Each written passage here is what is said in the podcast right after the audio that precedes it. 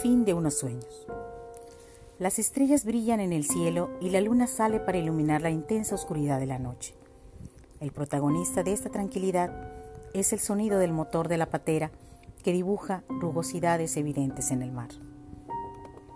Ismael se encuentra entre 36 compañeros, de diferentes nacionalidades.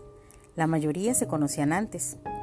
Les une una patera diseñada para aguantar el peso de unas 10 personas fugitivo, soñando con un futuro, trata de evadirse de la emoción del momento, evocando aquellos recuerdos que nunca encontró tiempo para rememorar.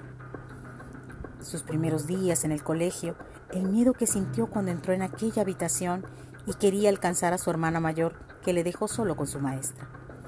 La amistad posterior con sus compañeros de clases.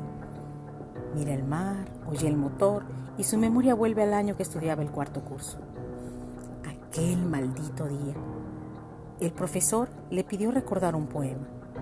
Se levantó confundido, empezó a balbucir, a buscar palabras en su cabeza para salvarse de esta situación. Todo inútil. La voz del profesor fue áspera. Tampoco has estudiado.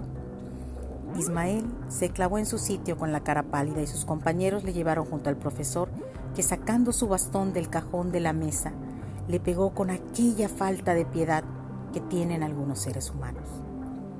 Su pequeño cuerpo tembló, sus lágrimas bajaron y gritó. El recuerdo de ese grito, de su mundo interior, privado, se unió a otro real de un hombre mayor, compañero de patera. ¡Es un tiburón! ¡Un gran tiburón! En un instante seremos su bocadillo. Unos gritan, otros parecen rezar, y el jefe que les conduce, con enfado les pide silencio. La tranquilidad vuelve a la barca han pasado cuatro horas más. Todas las luces comienzan a ser invisibles. El mar, el cielo, el cielo, el mar, es todo lo que se ve. La noche es espantosa. El silencio que domina le lleva de nuevo a recordar otra etapa decisiva de su vida. Sus exámenes. Comió su desayuno deprisa cuando su madre le despertó y ésta le entregó el dinero del autobús deseándole mucha suerte. Se sintió solo en el último pupitre con aquellas hojas del examen. Después del miedo que había sentido, encontró las preguntas fáciles. Había conseguido su título de bachillerato. ¡Qué alegría tan honda! Alegría que se transformó en tristeza cuando se despidió de su familia y sus amigos para viajar a otra ciudad donde conseguir el sueño inalcanzado de todos los jóvenes de su aldea, la universidad. Los cuatro años fueron lentos, difíciles, en una habitación compartida con tres compañeros de una casa que se situaba en un pobre barrio. Estudió, cocinó, limpió y realizó muchos trabajos para superar los gastos de estudios. Una voz amenazadora corta sus recuerdos otra vez. ¿Me das un cigarrillo o tendremos un naufragio? Dice un compañero de viaje que sacando un cuchillo lo dirige al suelo de la patera. Empieza el caos y todos gritan. El amenazador consigue paquetes de tabaco en lugar del cigarrillo que pidió. Conoce a Ismael y le musita en su lengua materna que sus anteriores intentos en cruzar el estrecho terminaron en fracaso, pero aprendió de ellos que con la amenaza puede conseguir lo que le da la gana. Ismael siente deseos de volver a su pasado de nuevo. El último año de su carrera, su nombre en la lista de aprobados, ¡Qué alegría! Llega a su aldea con la puesta del sol. Les esperaba una fiesta. Todos los aldeanos cantaron y bailaron. Era el primer estudiante que conseguía el título universitario. Una noche que no pudo olvidar. La aldea entera no había dormido entre cantos y cohetes artificiales.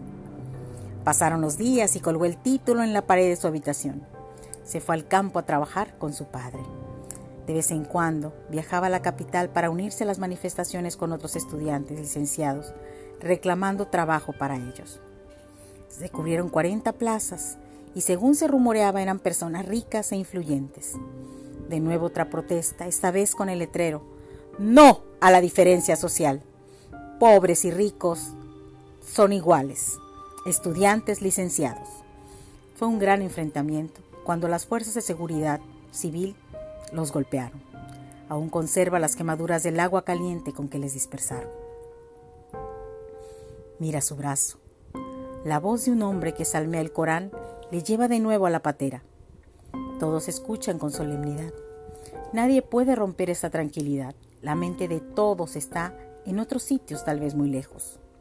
El frío y la humedad aumenta el temblor de sus cuerpos que parecen fantasmas. Sus ojos brillan como las estrellas en la oscuridad del cielo y el mar.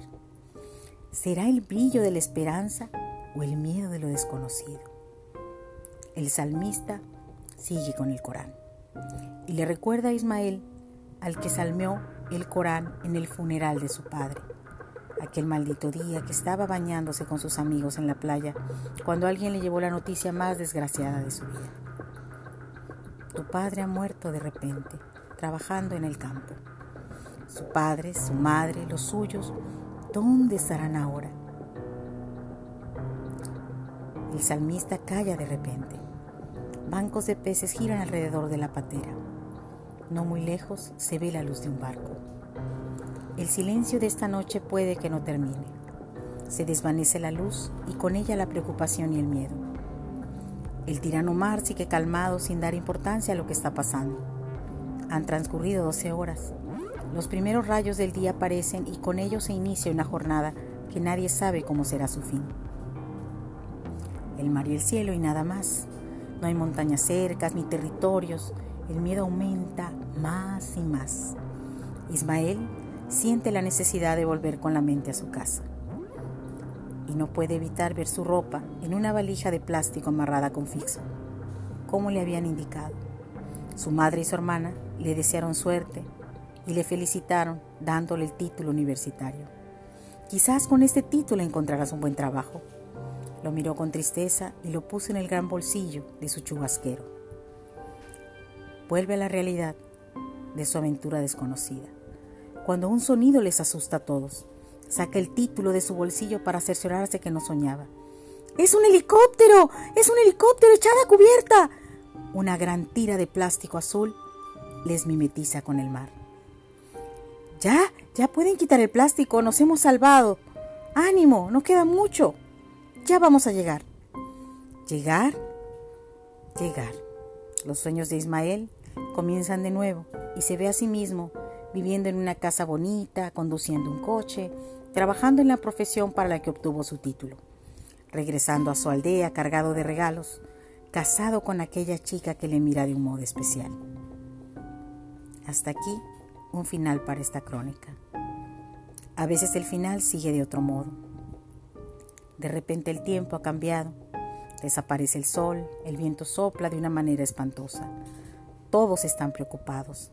La patera baila con la fuerza de las olas y se llena de agua y agua. Las caras de los soñadores palidecen. La muerte está en todos lados. Los gritos de terror lloran.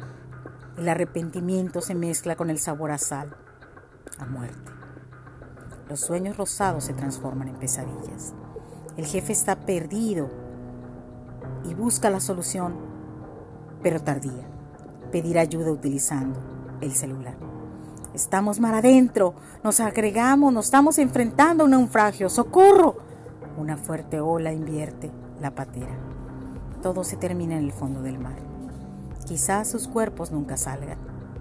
El título de Ismael, plastificado, flota rechazando su naufragio. Flota para quedar como el único testigo de esta tragedia. ¿Cómo sería el final de esta crónica? en un mundo sin fronteras ni desigualdades.